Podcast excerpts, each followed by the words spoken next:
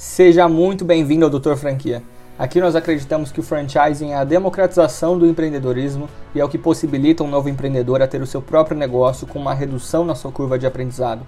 E fazer parte de um sistema de franquia é compartilhar histórias e experiências com pessoas que se juntaram para alcançar o mesmo propósito. E esse podcast nasceu justamente para te ajudar nessa jornada. Eu sou o Vitor Miguel e toda semana eu quero te trazer informações dos grandes players do mercado que ainda não tínhamos acesso para que você possa aprender e evoluir ainda mais no franchising. O episódio de hoje foi com Juliano Donini, CEO da Marisol. A Marisol é líder no mercado de confecção infantil, já tem quase 60 anos de mercado e marcas que fazem parte da vida dos brasileiros, como Lilica Ripilica e Tigorta Tigre. A operação já conta com 65 unidades e o Juliano abriu para a gente muitos detalhes sobre escolha de ponto comercial, seleção de franqueados, e-commerce e muito mais. Juliano, seja bem-vindo ao podcast. Tudo bem, Vitor? Muito obrigado pelo convite. Juliano, conta um pouquinho mais sobre você, por favor. Bom, eu, meu nome é Juliano Donini, eu, hoje eu tenho a atribuição de, de dirigir a Marisol, a Marisol, é, a Marisol SA é uma empresa nascida na década de 60, 1964. Uh, nasceu da indústria, da indústria do vestuário, e ao longo dos últimos anos vem buscando uh, um aprimoramento e uma, e uma participação uh, maior, inclusive também no varejo. Uhum. Então, nossa primeira iniciativa participar efetivamente mais do varejo, que até então sempre foi no modelo de distribuição. Então, a Marisol é uma empresa que se caracteriza por criar, desenvolver, produzir e distribuir de forma direta os produtos das suas marcas uh, através de canais multimarcas independentes. Foi assim ao longo da nossa história uh, até o ano de 2000, quando, naquela oportunidade, dois anos antes, na verdade, já tinha se levantado a hipótese, já tinha começado a se buscar entender mais esse ao mercado, as mudanças que vinham acontecendo, as evoluções que vinham acontecendo no varejo como um todo. E a partir de 2000 é quando a Marisol efetivamente é, dá o seu primeiro passo na direção de participar da gestão do varejo e escolheu naquela oportunidade o modelo de franquia é, para fazer esse primeiro modelo. A gente, depois disso, já que já nós estamos recuperando aí uma, uma longa data, uhum. né? são mais de 20 anos já nesse processo. Depois disso, a gente acabou também uh, trazendo alguns outros modelos para participar também desse, dessa arquitetura uh, de, de negócios que a gente acabou construindo e constituindo ao longo dos anos. Então, a gente, alguns anos depois, também entrou com o modelo de uh, lojas licenciadas, que é um modelo que no mercado também se chama de rede de valor. Não foi um modelo que nós uh, introduzimos no Brasil, nós fomos a primeira empresa a efetivamente trazer isso para uh, o mercado do vestuário, mas a gente se uhum. inspirou e aprendeu ali com outras iniciativas de outros segmentos da economia que já vinham utilizando esse modelo. Uh, mais recentemente, a gente, depois dessa fase, a gente também começou a participar do mercado digital, do mercado de e-commerce.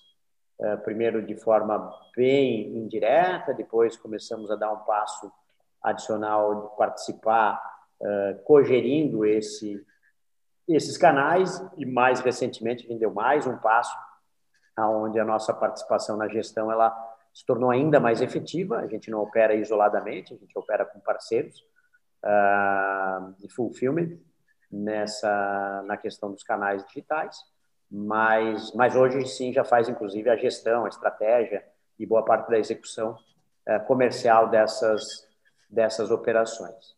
E o desafio, trazendo realmente para tempos bem mais atuais, independente ainda de discutir questões eventualmente vinculadas aí a um desafio que todos nós temos enfrentado no mercado, que é a uhum. questão dos efeitos da, que a pandemia tem trazido desde o ano passado, mas independente disso, já vinha também com uma, uma agenda da integração desses canais, uh, juntando realmente, tentando uh, coordenar canais físicos e digitais, próprios ou de terceiros, uh, próprios ou franqueados, próprios ou licenciados, tendo, trazendo tudo isso para o negócio. Então, é um desafio, desafio importante, que eu diria, de adaptação cultural, que, é, que é sempre, talvez, um dos maiores desafios. Tem sempre um aprendizado, você sempre que você se predispõe a atuar em novos nichos, você tem que incorporar uma série de competências, você tenta desenvolver isso internamente, ao mesmo tempo que você, obviamente, muitas vezes busca fora, e essa busca de fora ela é importante, a gente acha que ela é importante, a gente acha que oxigena, ao mesmo tempo traz aí um desafio importante de calibrar essas questões culturais. Mas esse tem sido um pouco da nossa história nos últimos, nos últimos anos. Legal, perfeito. E Juliano, por que, que a Marisol escolheu o modelo de franquia para iniciar essa história no varejo? Uh, bom, se a gente recuperar o tempo uh, quando tudo isso aqui começou, como eu coloquei agora há pouco, nossa, nossa primeira unidade franqueada começou lá em 2000, mas foram basicamente dois anos, dois anos de estudos, uh, de medição de mercado, de, de construção e constituição enfim, dos nossas próprias, do nosso próprio modelo, que não tinha uma invenção uhum. da roda, ele, realmente um entendimento, inclusive, do modelo do modelo que se praticava, um entendimento, inclusive, uh, da questão da legislação, né? O mercado de franquia já já é um mercado regulado uh, já há bastante tempo, o que é bom, né? Porque dá uma disciplinada, efetivamente, uh, no setor. Lá atrás, Vitor, quando a gente resolveu fazer esse investimento, teve muito a ver com uma questão de contexto, né? nós estamos falando uma, uma das coisas que nos motivou e nos provocou até muito a, a olhar para o mercado é, de franquia foi o fato de naquela época a participação de shopping centers já já ser muito mais efetiva uh, no varejo brasileiro. Uhum. Uh, há 30 anos atrás, shopping centers que alguns até já têm um pouco mais de idade, mas há 30 anos atrás, shopping centers ainda eram uh, movimentos de, de, localidades muito específicas. Há 20 anos atrás, eles já estavam uh, sensivelmente mais difundidos, obviamente que num primeiro momento, especialmente nos grandes centros uh, econômicos, concentrações populacionais, e, e, aquele período, quando nós nos sentimos provocados a, a olhar para esse ambiente e para esse modelo de negócio, porque a gente já vinha percebendo uma transformação, inclusive nos próprios ambientes de shopping. A expectativa, a promessa que, que os shoppings traziam para um, num primeiro momento, como segurança, comodidade, é, conforto do estacionamento, portanto, proximidade é, de estar com o carro tanto seguro como próximo do local onde você ficaria, o fato de ser um lugar coberto, uh, seguro e, um, e o fato, obviamente, de ter uma grande disponibilidade uh, de ofertas ali dentro eram os atrativos daquela época.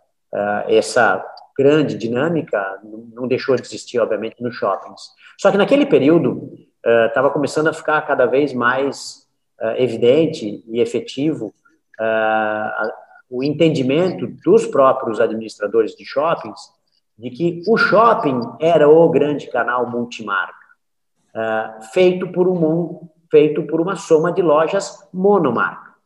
Então, naquele momento, cada vez mais vinha se intensificando uh, o movimento dos próprios shoppings na sua seleção de mix e na sua renovação de contratos de, de lojistas dentro dos, dos equipamentos, não, não privilegiarem mais as lojas que não eram dedicadas a marcas específicas, dando preferência para as marcas, para as monomarcas.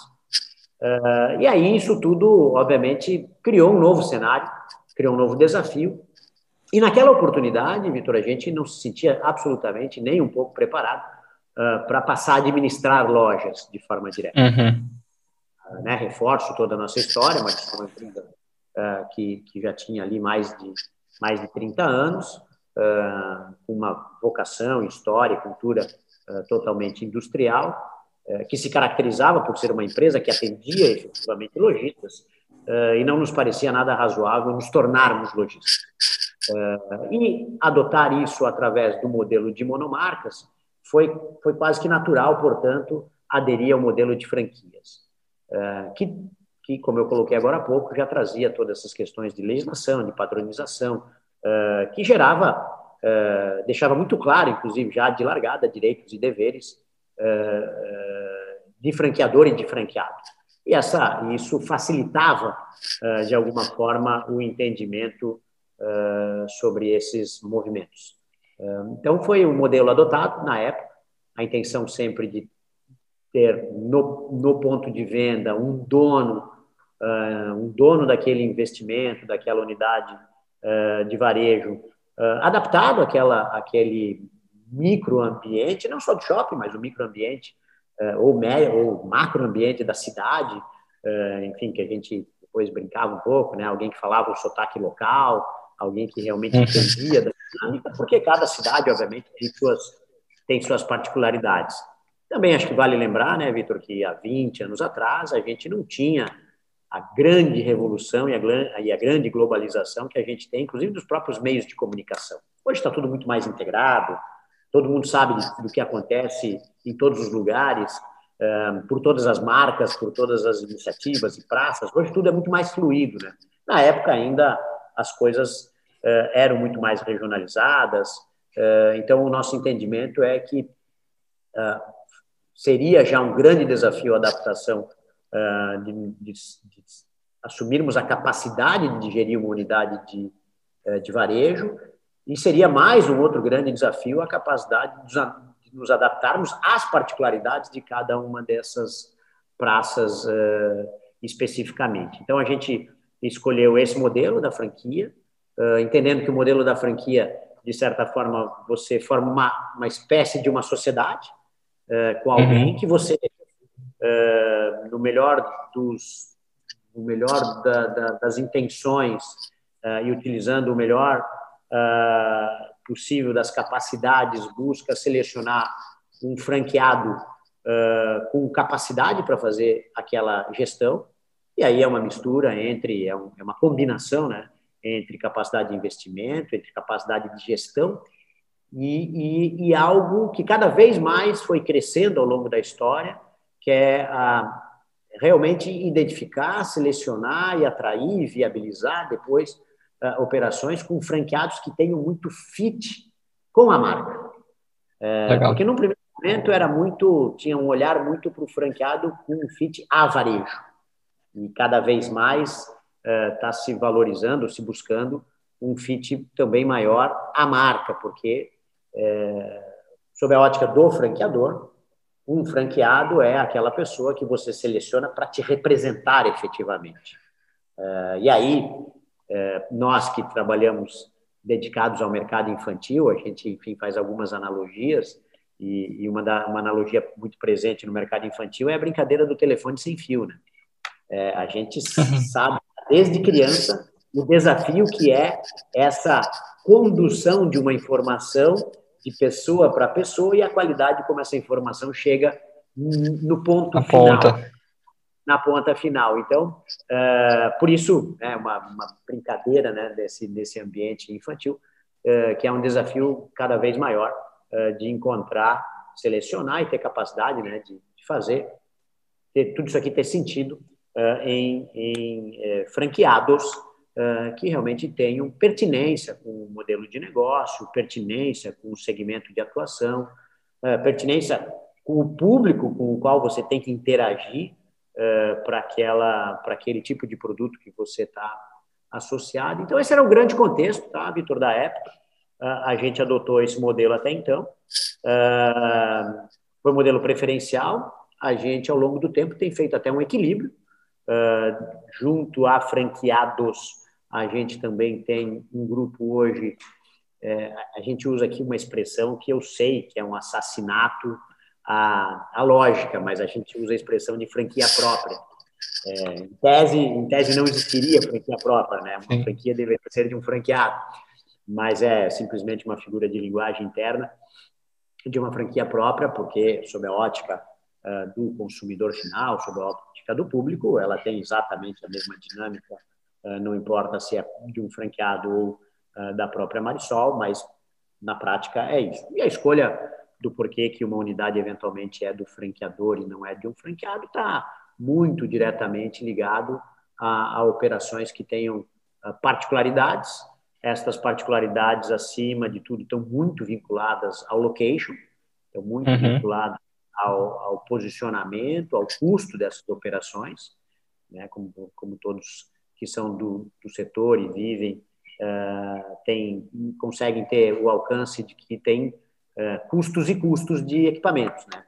Uh, e aí, obviamente, tem um, seja muitas vezes para poder entrar e seja muitas vezes para poder manter essas operações. E algumas operações que a gente considera que nós estamos em praças, em praças que são uh, que têm um caráter mais turístico uh, e, portanto, também a sazonalidade bate mais pesado, muitas vezes na, na, na dinâmica e na vida do franqueado e do qual daí o franqueador, entendendo que num fluxo turístico você acaba não não sendo tão exigido como você é numa em, em cidades que é o que prevalece, em cidades mais típicas, onde você realmente constrói uma relação com os teus clientes e você tem ali teus clientes fiéis e essa relação quanto mais próxima, quanto mais elas ela for feita de pessoas com pessoas uh, recorrentes, uh, tanto melhor. Né? Então, nos dias atuais a gente tem um equilíbrio aí entre unidades que pertencem efetivamente a franqueados e algumas Legal. unidades que pertencem. Quantas unidades vocês têm hoje? É, próprias nós temos 25. Uh, 25 é, de uma, de uma, de uma das, das, redes. Aquela que começou foi a rede Lilica e Tigor, foi a rede que nós primeiro iniciamos essas atividades lá atrás.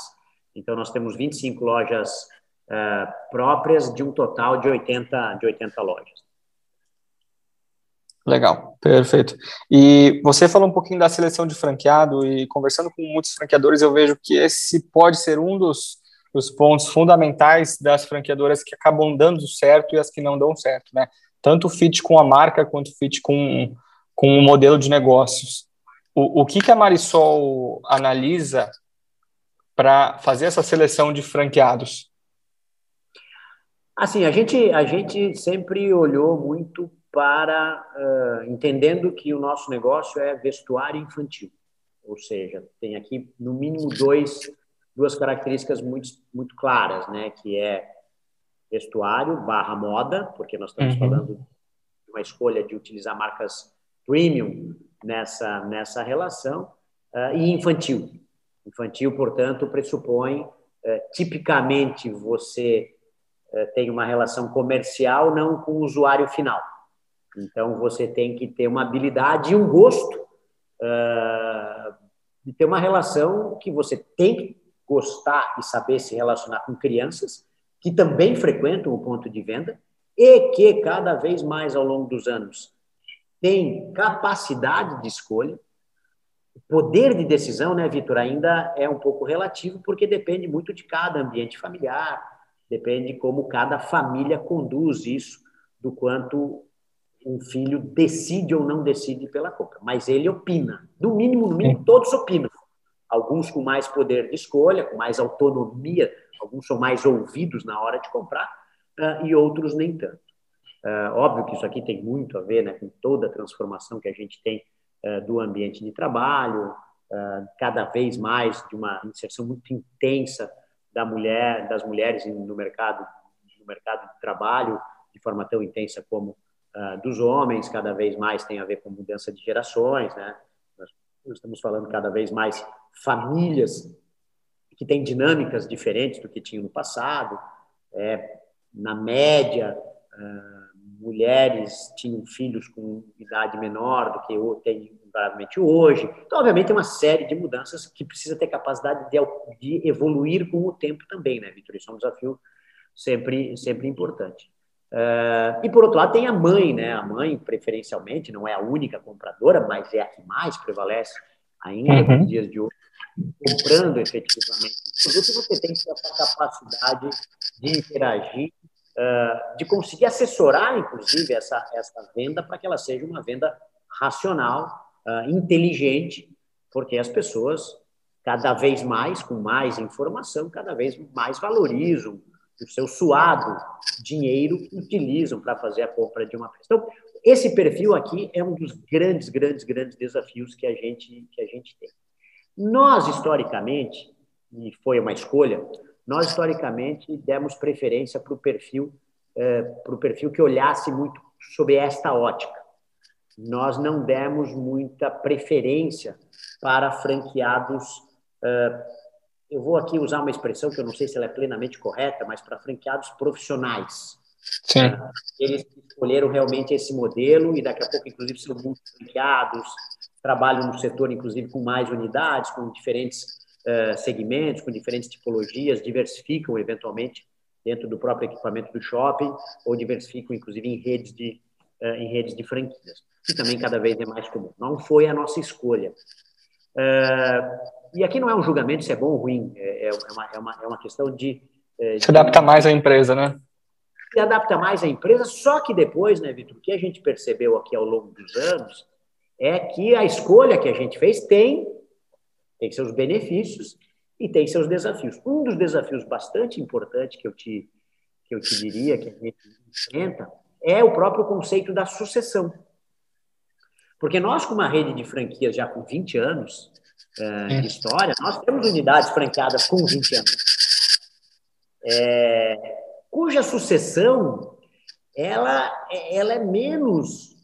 É, ela é, o nosso modelo, nosso processo de ela é menos estruturado ou profissionalizado de outras redes que acabaram escolhendo esse, esse modelo de franqueados múltiplos, etc., etc., cujo processo de sucessão, as próprias famílias investidoras, de alguma forma, também colaboram muito para aquilo, que aquilo aconteça de uma maneira muito estruturada.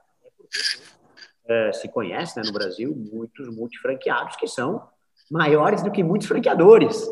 É, Exatamente. É, então, obviamente, isso aqui é uma relação importante. No nosso caso, isso, isso é um desafio.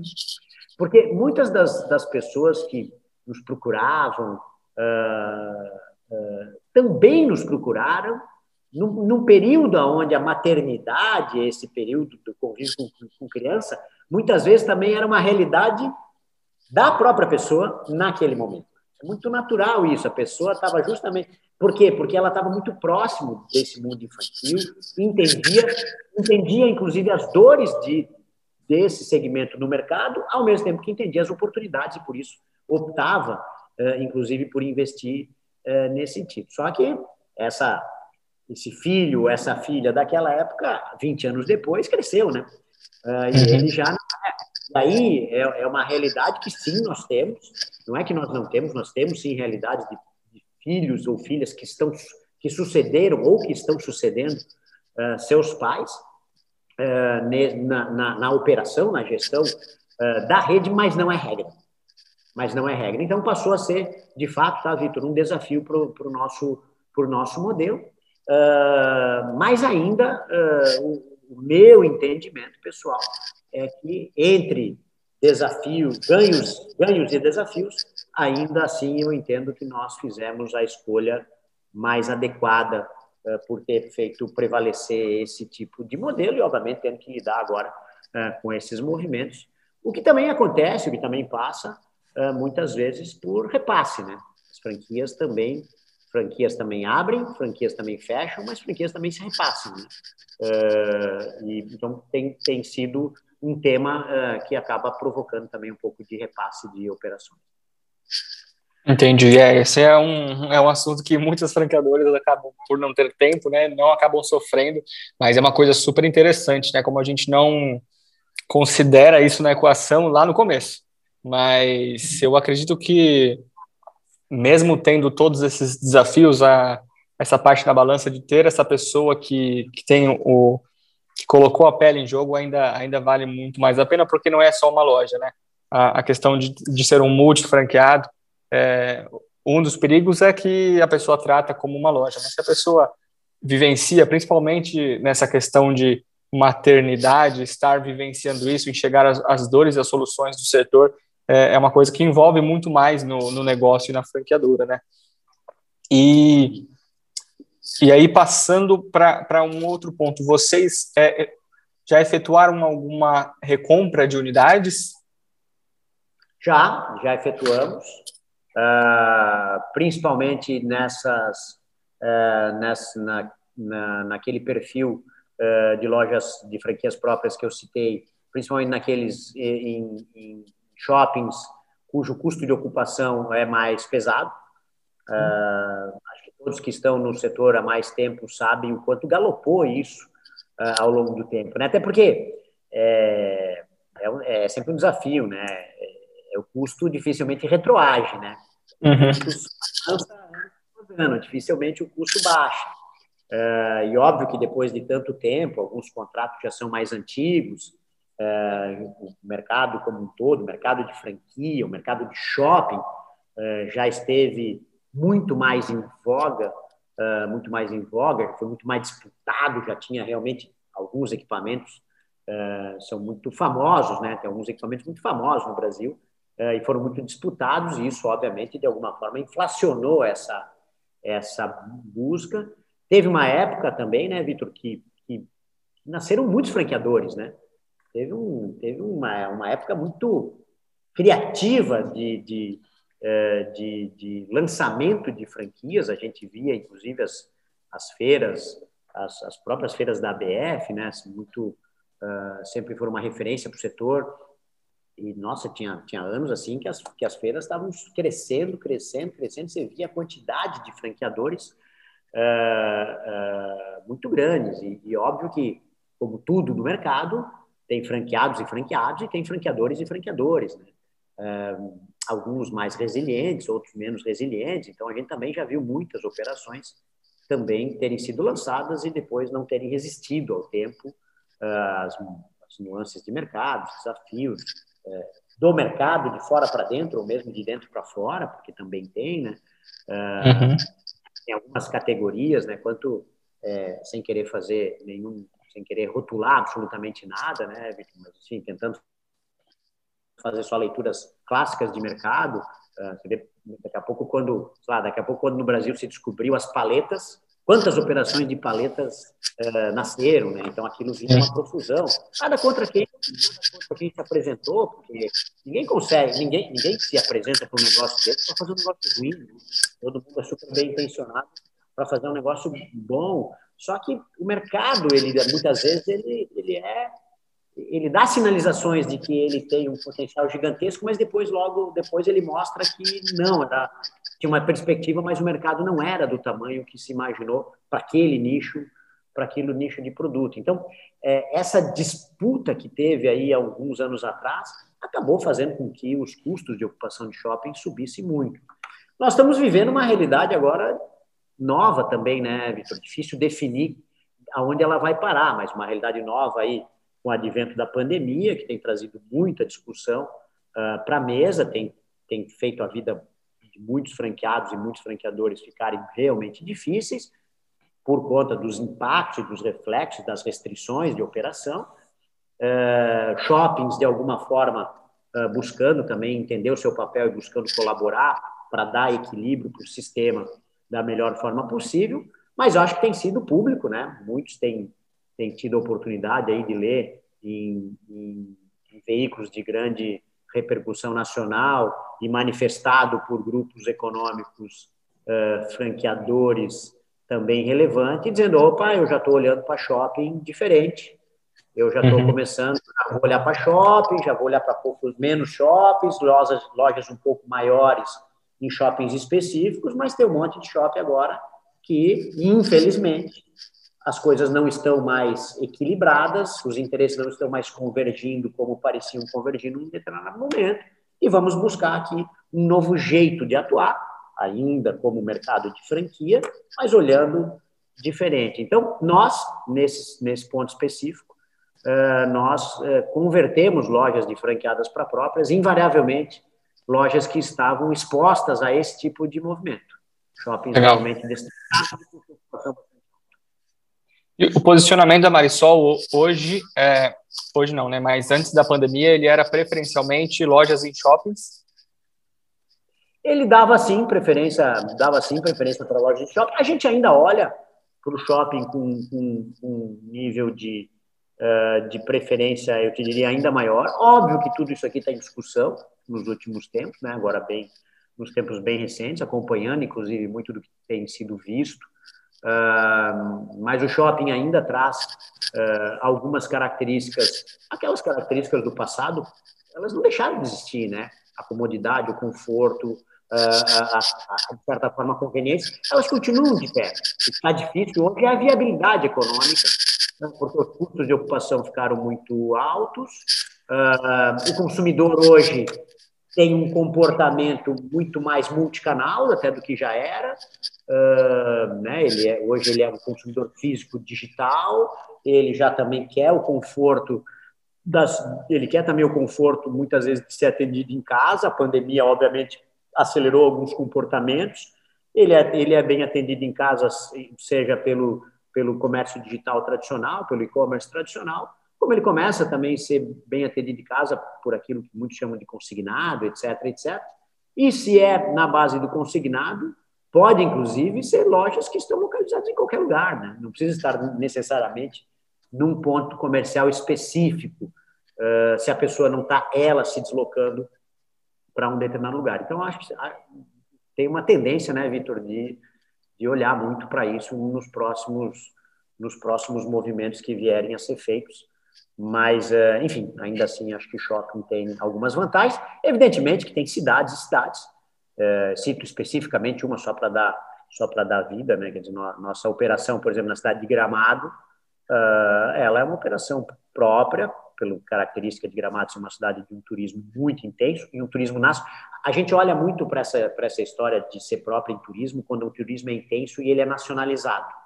Ah, porque isso para nós importa muito da forma como depois nós vamos dar continuidade nessa relação, inclusive na base quando tem. Quando o turismo é um pouco mais regionalizado, a gente ainda reflete um pouco mais sobre essa lesão. Mas nos turismos onde tem turismo nacionalizado, a gente tem sim um olhar eh, específico para fazer operações uh, próprias. Então, cidades como Gramado, que não tem nem tradição de um equipamento uh, como um shopping, obviamente isso aqui induz muito a ser loja de é, a loja de rua. Quando você vai para uma cidade como São Paulo, como Porto Alegre, etc., etc., apesar de ter, haverem ruas com tradição, etc., etc., é, nunca teria a quantidade de ruas com tradição suficiente para a quantidade de unidades que você precisa ter numa praça como essa para cobrir minimamente é, a praça.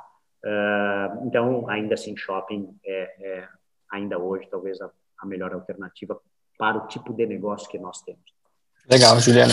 E aproveitando que você citou essa estratégia multicanal, é, eu queria entender como que a Marisol faz para englobar o franqueado nessa estratégia multicanal. Assim, ó, tem, é, eu vou enaltecer dois aspectos. É, é ele está tá super na agenda hoje. É, a ideia, a ideia da proximidade sempre foi muito presente, né?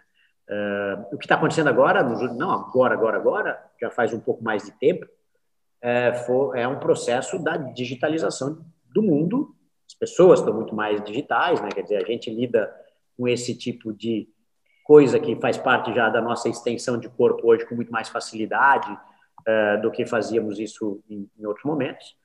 É, então, é absolutamente natural. As pessoas estão se digitalizando. Nós, como, né, nós todos estamos digitalizando a nossa comunicação, digitalizando as nossas uh, relações, etc, etc. O bem e o mal, não quero nem entrar muito no mérito uhum. do como é recomendado não é recomendado, mas é uma realidade. Uh, então, a digitalização já tem sido presente uh, há mais tempo. E, e, a gente já vinha fazendo esforços para poder fazer com que isso aqui cada vez tivesse mais uh, uh, próximo do dia a dia. Com tudo que nós estamos vivendo desde o ano passado, então nem se fala, né, Vitor? Aí, aí virou assim.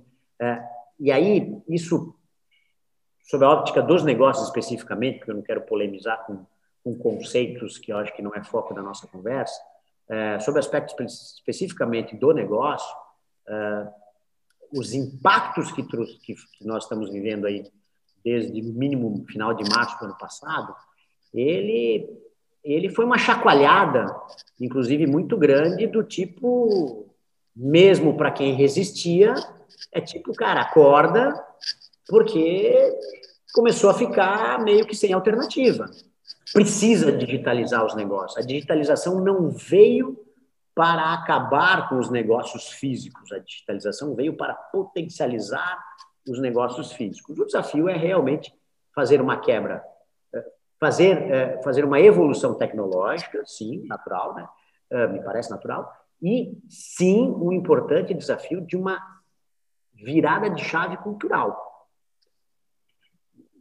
E é, eu acho super engraçado também, né, Vitor, porque, por um lado, com esse, né, usando o smartphone como uma referência, né, a gente, como pessoa física, já vem digitalizando há bastante tempo.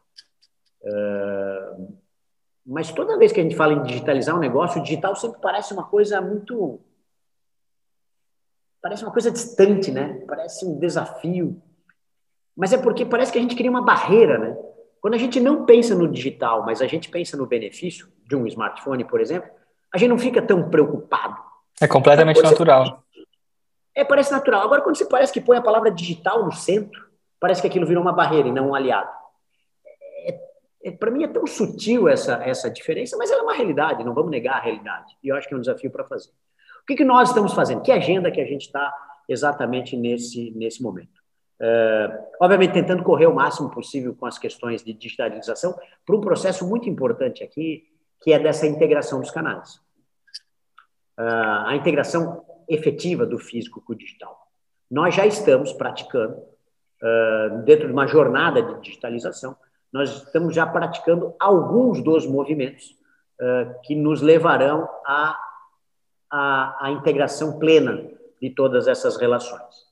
Então, por exemplo, hoje nós já temos, hoje nas nossas operações, franqueadas, uh, próprias ou franqueadas, na nossa relação do comércio digital, a gente já tem hoje é, é, ferramentas uh, uh, e aplicativos uh, que permitem, por exemplo, um franqueado, a vendedora de um franqueado no PDV, vender um produto que ela tem na loja ou mesmo vender um produto que ela não tem na loja, na vitrine infinita, etc, etc, mandando automaticamente ser enviado pelo e-commerce, etc, etc, sem necessariamente o, o consumidor uh, saber. Obviamente que ele sabe, porque ele não está levando o produto na hora e ele é, inclusive, convidado ou a receber em casa ou a retirar na loja aquilo que ele achar mais adequado uh, uh, para ele.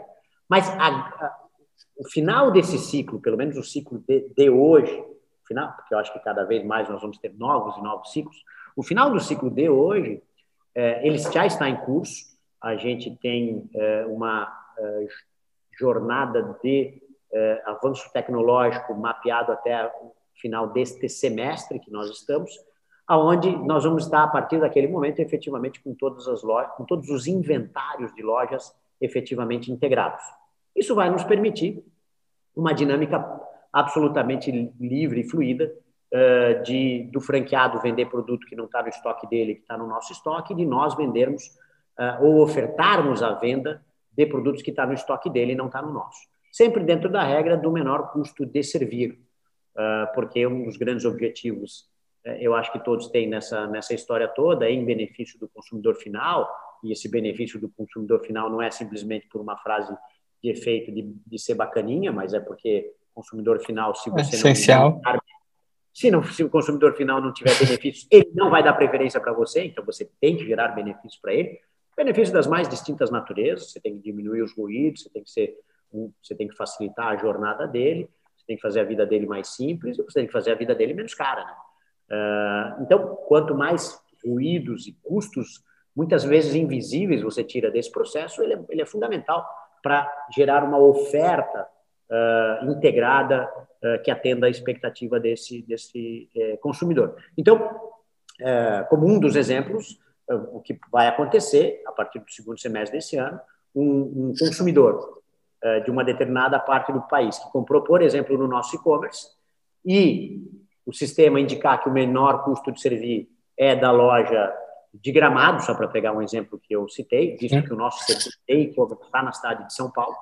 Uh, se o menor custo de servir estiver na loja de Gramado, porque quem comprou é alguém de uh, é, Canela, é, da uhum. cidade de Canela, sim, a Gramado, que não se deslocou à loja, que não quer se deslocar à loja, uh, automaticamente o sistema, enxergando o inventário da loja de gramado, manda um aviso para a loja de gramado perguntando se ela quer faturar. Por que, perguntando, por que perguntando se ela quer faturar? Porque o sistema pode ter visto uma peça lá, mas, um, pode haver problema de inventário, infelizmente isso também é uma realidade do varejo brasileiro, pode haver.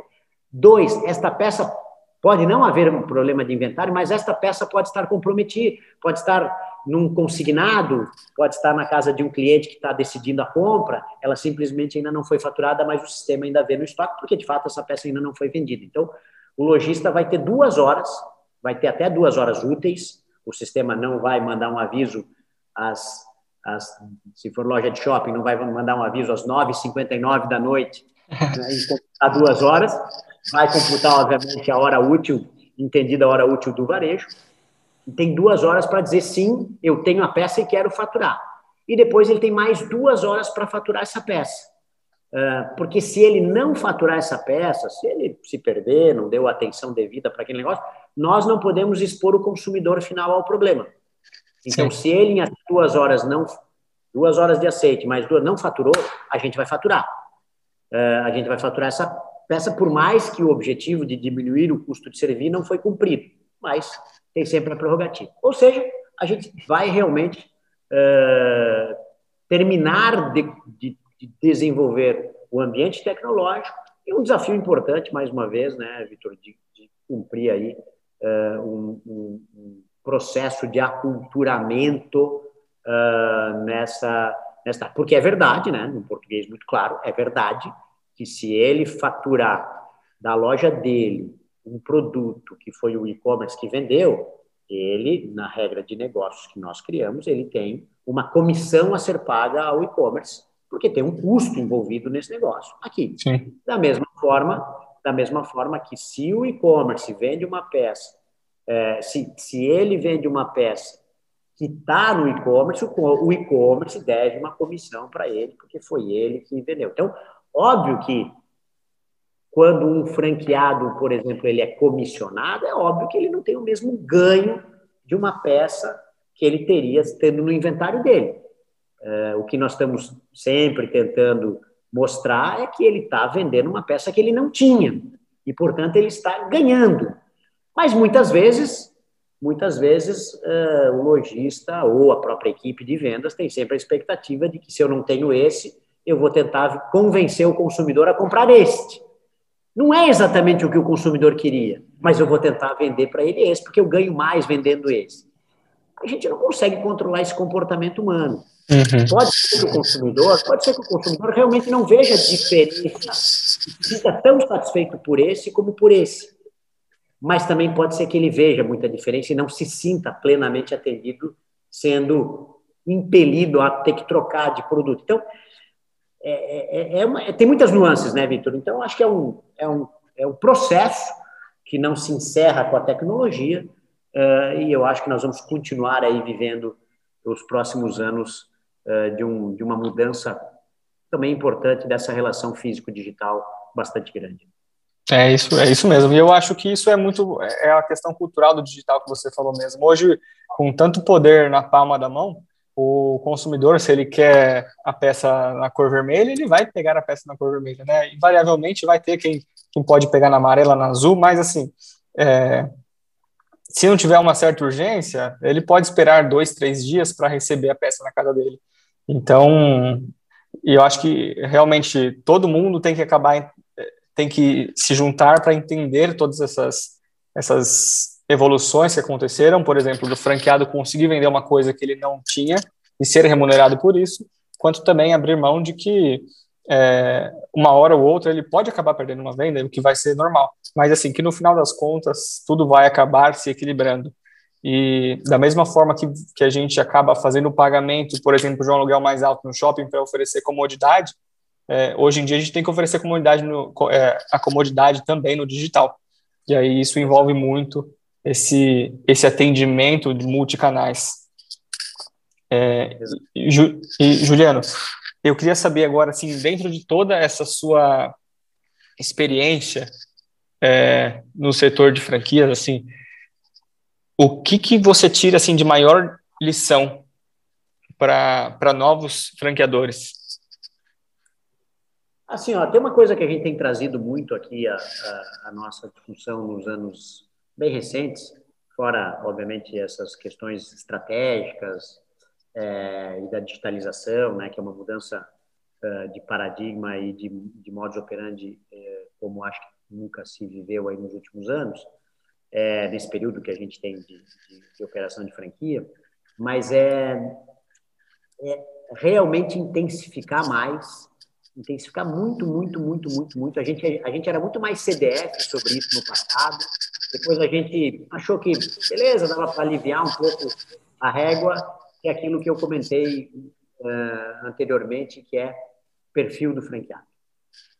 É, perfil do franqueado, ele, ele eu acho que cada vez mais é, ele é importante para os dois lados, né, Vitor? Acho que o franqueador tem que ser muito, muito, muito claro, muito, muito, muito honesto e muito, muito completo uh, em quem ele realmente é, que mundo que ele acredita, para onde que ele está indo, como é que ele enxerga o futuro dos negócios, uh, uh, de uma forma muito, muito explícita. A gente começou a adotar, desde o ano passado,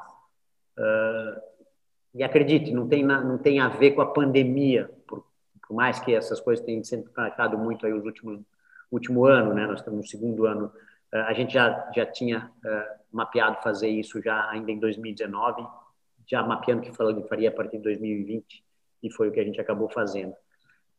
Toda a renovação de contrato, né? Os contratos são típicos de cinco anos, uh, depois são renovados.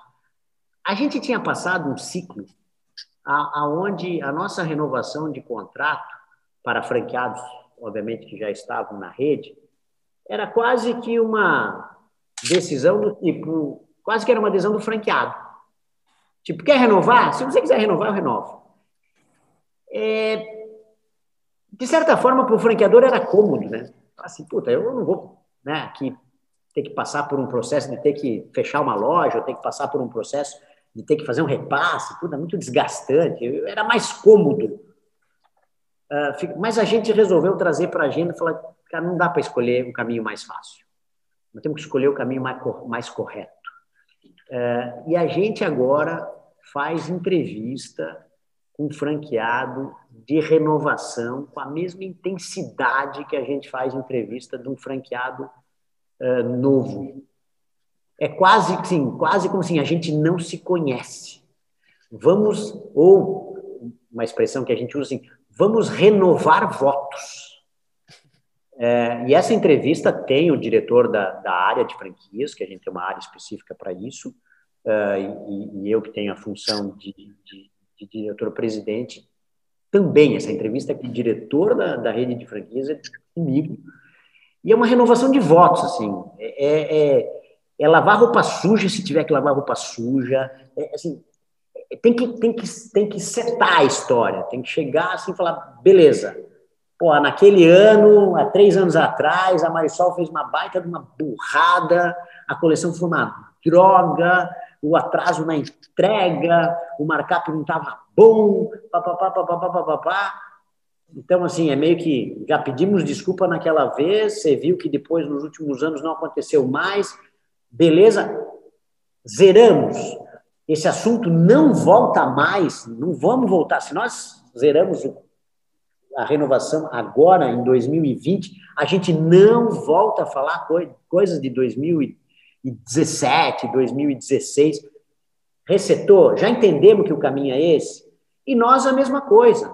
Ô, franqueado, você no uso das redes sociais, você não respeita a política, você não...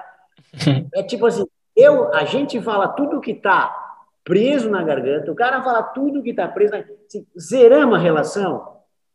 Estamos alinhados. É isso que você quer e é isso que a gente quer. É, bora junto, bora junto começar mais um ciclo. Não é começar do zero, porque não é, ninguém apaga a história. É muito assim, putz, vamos, vamos ficar remoendo, né? Coisas do passado.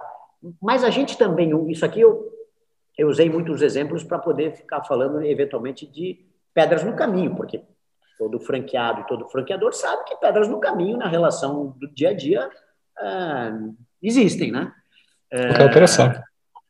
É, é, da operação, é da vida, é do dia a dia. É franqueado que olha, ah, mas a Marisol agora entrou no e-commerce.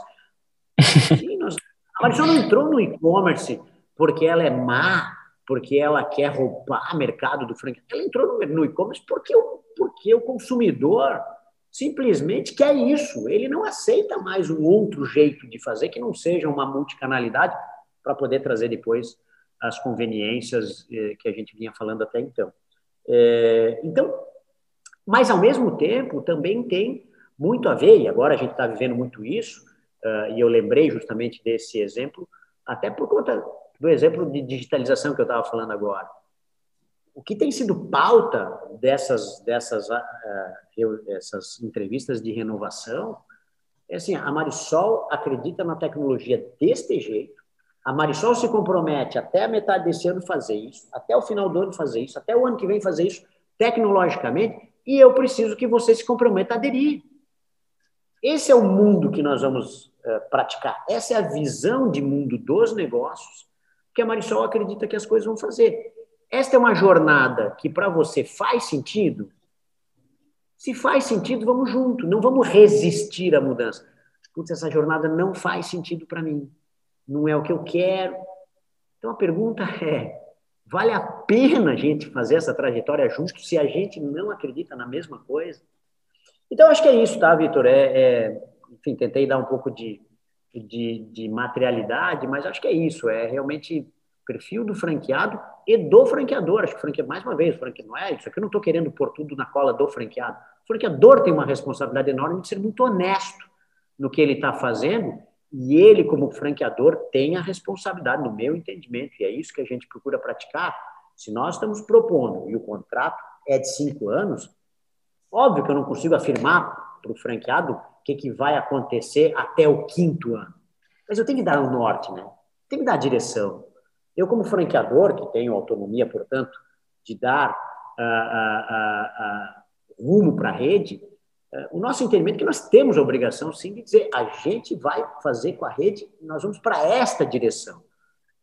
Ajustes finos vão acontecer conforme o mercado se comportar mas a jornada tem que estar clara. E é isso que nós temos procurado fazer com um preço de que depois o franqueado vai poder nos cobrar ah, se nós não formos fiéis, fiéis à jornada que a gente disse que ia, que ia percorrer.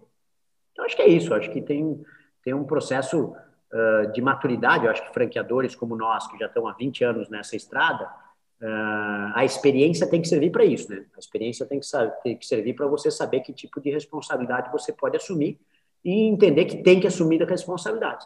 E o franqueado, acho que é a mesma, da mesma forma, os de renovação também gozam do mesmo privilégio ou da mesma condição de um franqueado que já tem, de um franqueador, desculpa, que já tem experiência. Franqueados novos, obviamente, se não viveram ainda essa realidade, obviamente que a gente tem a responsabilidade de tentar dar um pouquinho uh, desse, desse, uh, dessa fotografia do que, que significa do que, que significa também ser um franqueado, né? Nem todo dia é alegria, né? Ainda mais se você é um franqueado. Exatamente. é um franqueado de shopping, é sete dias por semana. Passa chuva, passa sol. Por mais que dentro do shopping não chova, se lá fora estiver chovendo, influencia. Enfim, então é um pouco por aí. É isso mesmo. Não, perfeito. E, Juliano, muito obrigado, muito obrigado mesmo pelo, pelo seu tempo. Assim, quem quiser acompanhar mais é, da Marisol, aonde pode se conectar com você e com, com a empresa?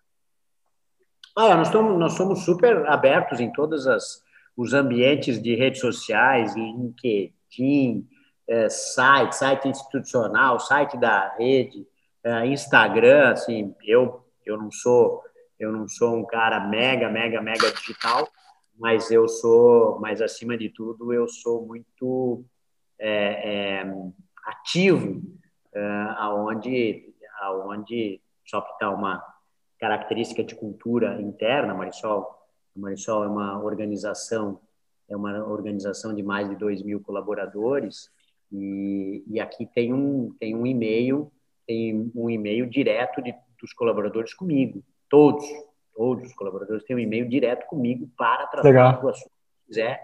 Uh, e, e, uma das, das, das, coisas que eu já tive que enfrentar, foi, enfrentar, na, na, boa assim, né? Mas foi meio que assim, ah, eu sei que não é o Juliano que está respondendo, por que, que não é o Juliano que está respondendo? Né? Falei, é o Juliano que está respondendo, sou eu, inclusive, que estou respondendo aqui. E, e, o meu compromisso, eu tenho um compromisso com todos os colaboradores que mais tardar no limite de 24 horas, eu respondo absolutamente tudo que me é questionado. Às vezes respondo em horários alternativos, né, porque tenho um pouco hábito de fazer isso, mas nunca ninguém fica com mais de 24 horas esperando qualquer manifestação. Então, é só um, um simbolismo para. Legal. Um simbolismo que representa a realidade, porque assim, quem nos, quem nos procurar nas redes oficiais uh, por aí vai, vai sempre conseguir falar conosco. Não, mas isso é muito importante, porque essa questão da transparência também é um denominador comum de, das franqueadoras que a gente acaba entrevistando aqui, das que mais têm sucesso, né? O, hoje em dia, com, com tudo digital, ah, não tem como você não ter transparência. Porque se você não tem, alguém vai descobrir, né? E, então, assim, não tem outro caminho senão essa, essa transparência na, em toda a comunicação. Juliano, parabéns aí pelo, por, por tudo que vocês construíram e muito, muito obrigado por ter participado desse podcast. Valeu, Vitor. Muito obrigado. Sucesso a todos.